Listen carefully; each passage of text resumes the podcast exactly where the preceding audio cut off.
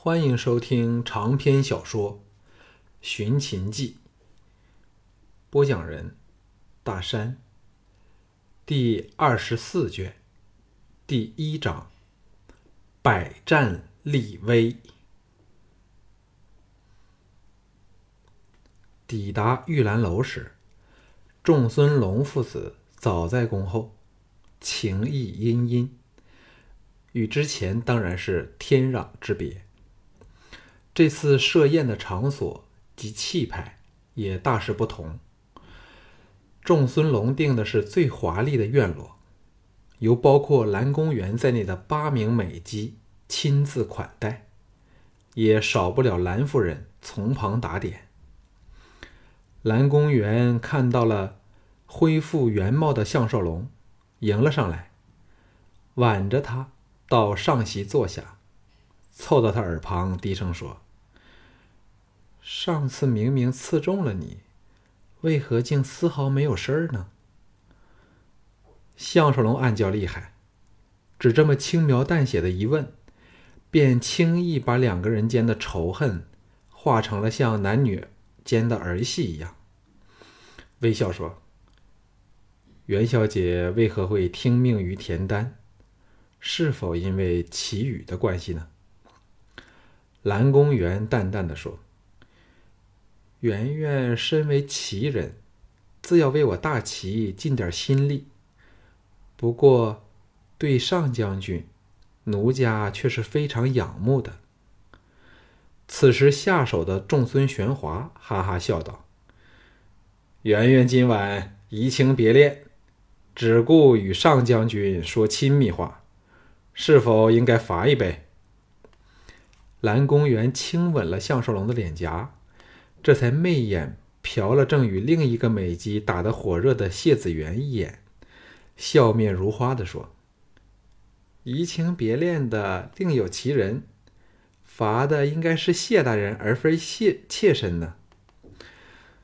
谢子元举杯笑道：“啊，该罚该罚，但圆圆也该罚，妾须以取代酒的。”哈哈哈。项少龙心中好笑。谢子元刚进入青楼，立即兴致勃勃，像变了另一个人似的。不过，只要看他能对蓝公园这种超级美女也毫不留恋。便可知他只是逢场作戏，不会真的沉溺于酒色欢场里。对于三大名妓，蓝公园一点都不能令他生出遐想。原因或者是对他的狠辣手段深存戒惧。说到底，他大批的团友伙伴都因自己而丧身咸阳。若说没有心怀怨恨，就是歧视了。凤飞虽对他有高度的诱惑力，但因屡次骗他，甚至下毒手杀他，也使他心淡了。反是石素芳这作风特别、难以相处的美女，让他有些憧憬的兴趣。嬉笑声中，众人举杯对饮。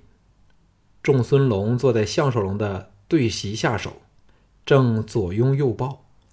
向项少龙举杯敬酒后，奇道：“二王子为何竟会来迟来了呢？”这问题当然没有人能回答。谢子元提议说：“不如派人去催催看。”仲孙玄华立即命人去办此事，然后对项少龙说：“听谢大人说，柔师妹明天会来找上将军试剑。”若上将军不介意，玄华可否天陪莫喜，见识上将军的威风呢？项少龙暗怪谢子元多嘴，欲拒无从，只好说：“呃，雕虫小技，只怕不堪入玄华兄之目啊。”仲孙龙呵呵笑道：“上将军太谦虚了。”项少龙心中明白。仲孙玄华这不情之请，是想来探探自己的斤两，看看能否在乃师的剑下保住性命。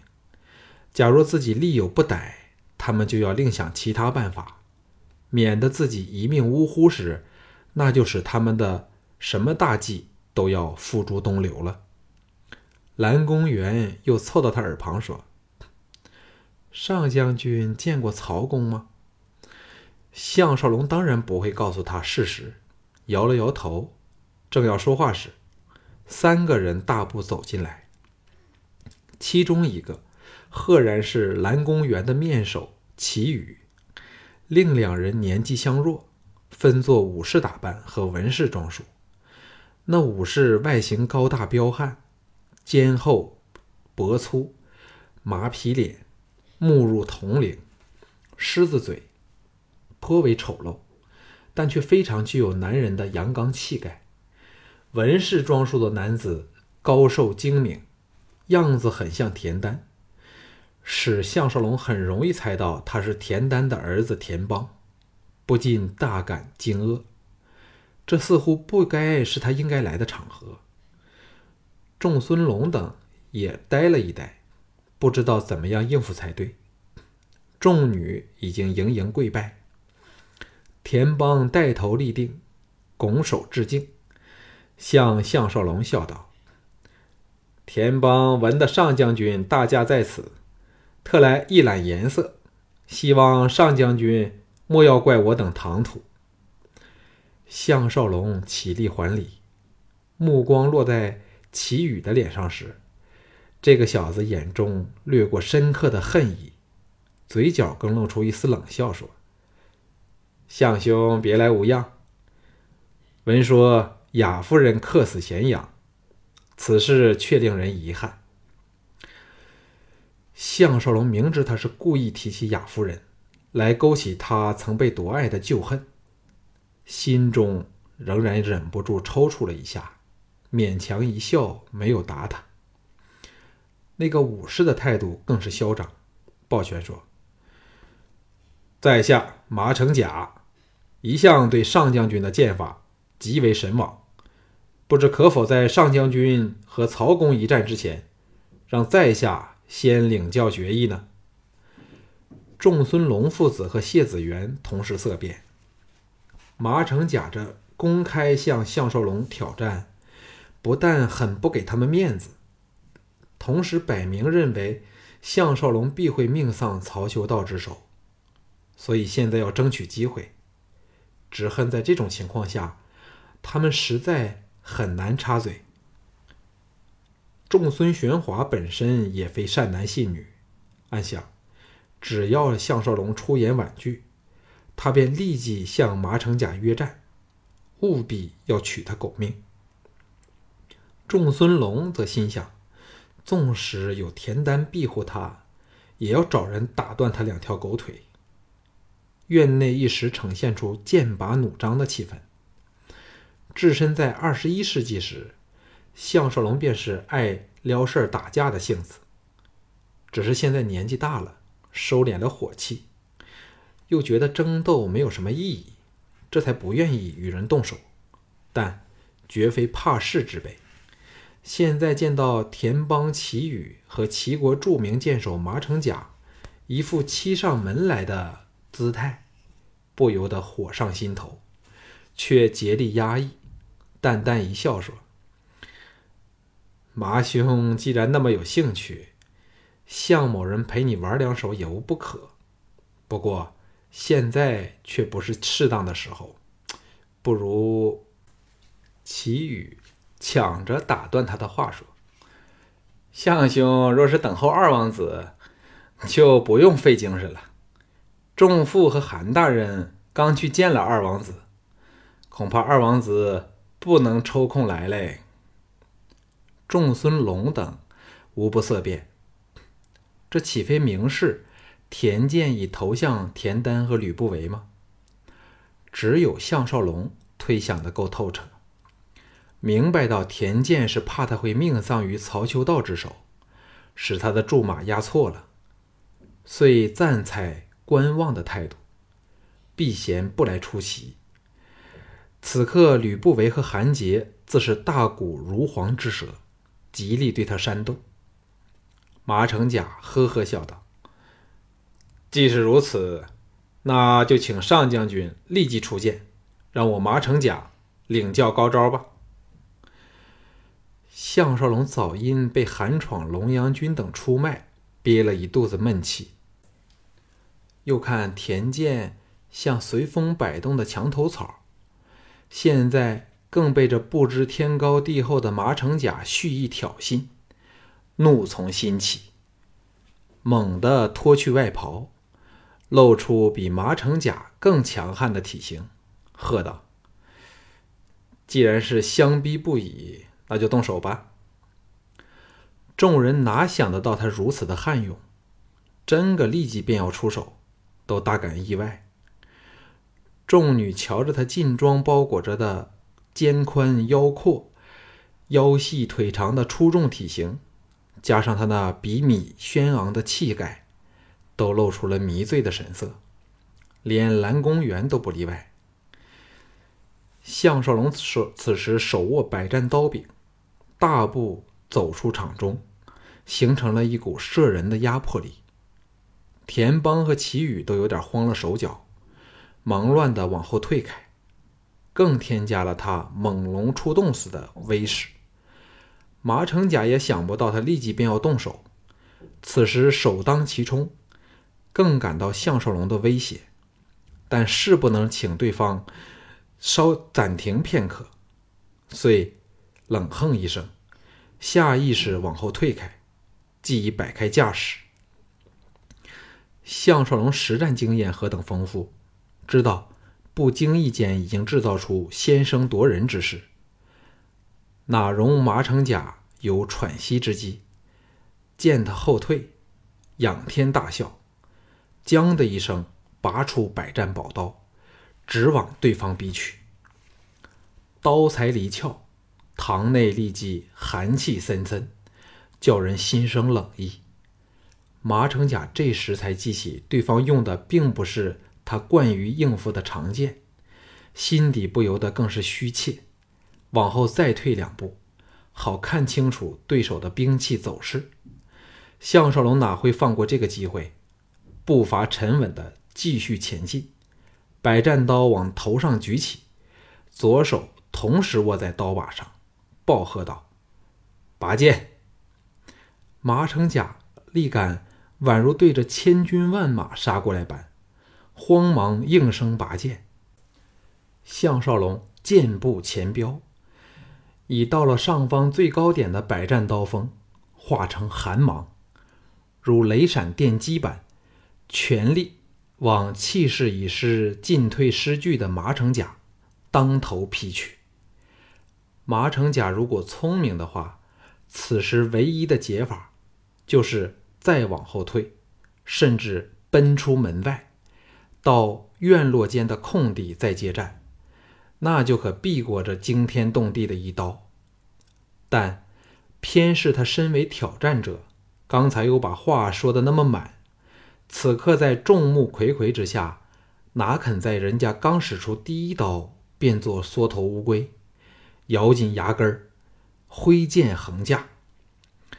项少龙见对方仓皇招架，用的又是单手，心中暗笑，全力下击。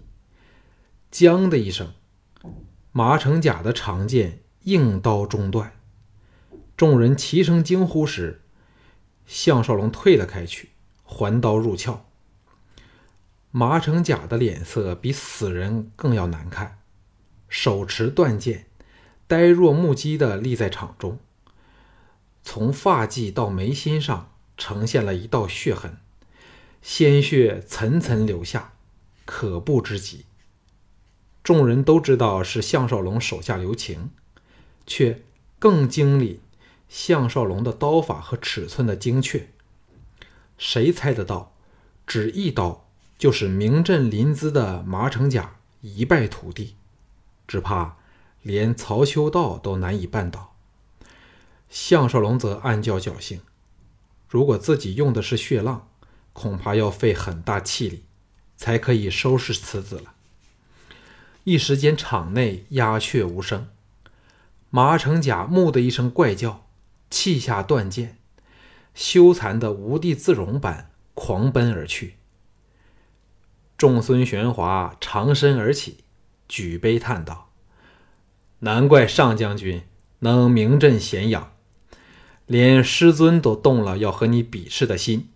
如此刀法，实在世所罕见。”田邦和齐宇仍然是脸如土色，有点难以相信的瞪着项少龙，哑口无言。留也不是，退更不是，尴尬之极。项少龙环目扫视众人，见人人尚是一副惊魂未定的样子，知道自己在机缘巧合下立了威，微微一笑说：“二王子既然不来，我们不如早点回家睡觉吧。”刚跨进门槛，就被凤飞招去。在主楼上屋的小厅里，这出色的美女正在对琴发呆。见他来到，这才回过神来，拉他到一角坐下，悠悠地说：“韩杰来找过人家，说尽了好话，奈何我已经心灰意冷，怎么都听不入耳，真是奇怪。”以前我只要想起他，心里便甜丝丝的。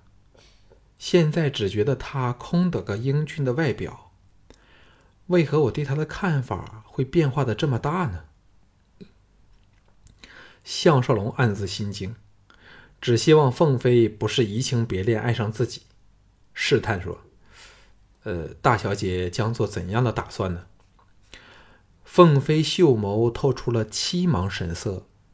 语气却是出奇的平静，柔声说：“现在我只想静静过一段风平浪静的日子。上将军可为我做出安排吗？”项少龙如释重负的舒了一口气，说：“只要应付过曹秋道，我立即带你返回咸阳，在那里有我保护你，还有什么好担心的？”凤飞哑然说。我知道你刀法高明，但在齐人心中，曹秋道已经是天神而非凡人。为何你仍能成竹在胸的样子呢？曹秋道的剑从不留情，若你有什么三长两短，人家怎怎哎，凤飞都不想活了。项少龙倒没有误会他的意思。明白他的不想活，指的是失去了平移，不如干脆自尽。他当然不会逢人就和盘托出十招之约。微笑说：“曹秋道只是个凡人，只不过剑法比任何人都要厉害罢了。我也不是要硬冲好汉的人。如果没有把保命的把握，今晚就可你溜了。”凤飞半信半疑的说。莫要过于自信，其人的形容或有夸大之处，但曹秋道横扫东南六国却是不争的事实。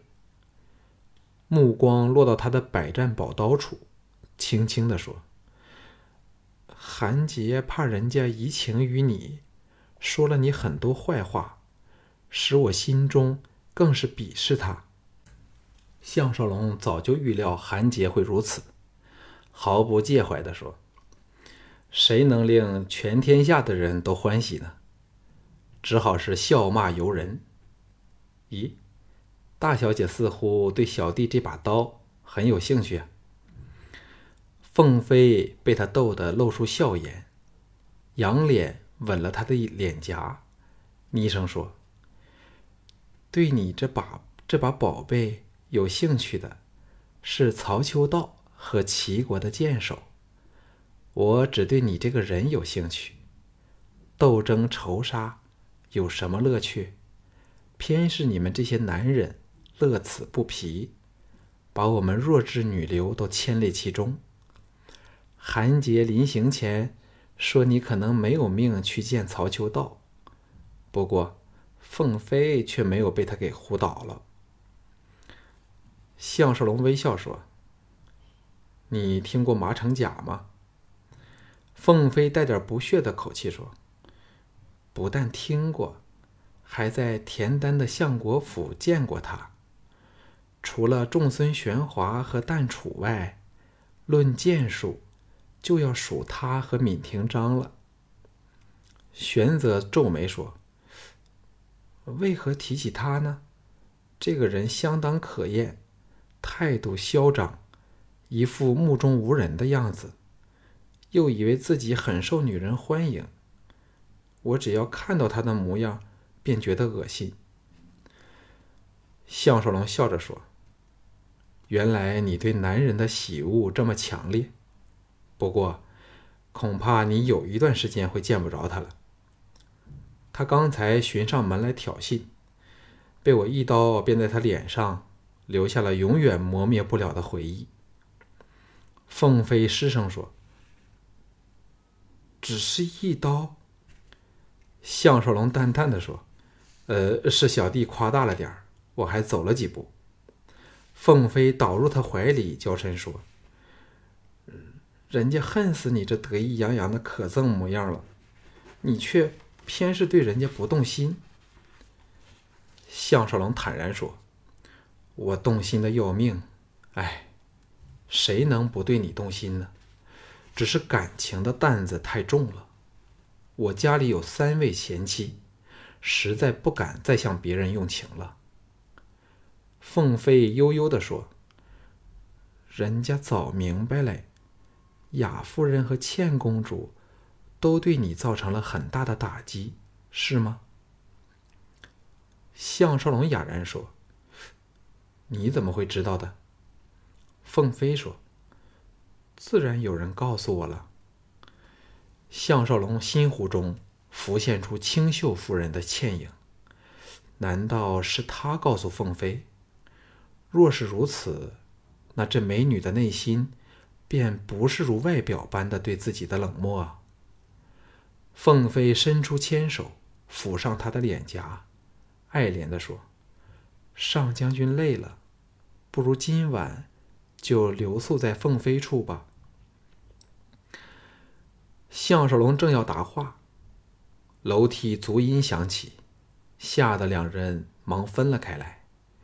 小平儿的声音传上来说：“龙阳君求见上将军。”项少龙想起今晚和龙阳君的约会，心中冷笑，暗想：“且看看这老朋友能找到什么借口，以取消逃走的计划。”凤飞待他应了之后，轻轻的说：“无论是多么晚才回来，记得来人家处。”凤飞求的。不是什么名分责任，只是一夕之缘罢了。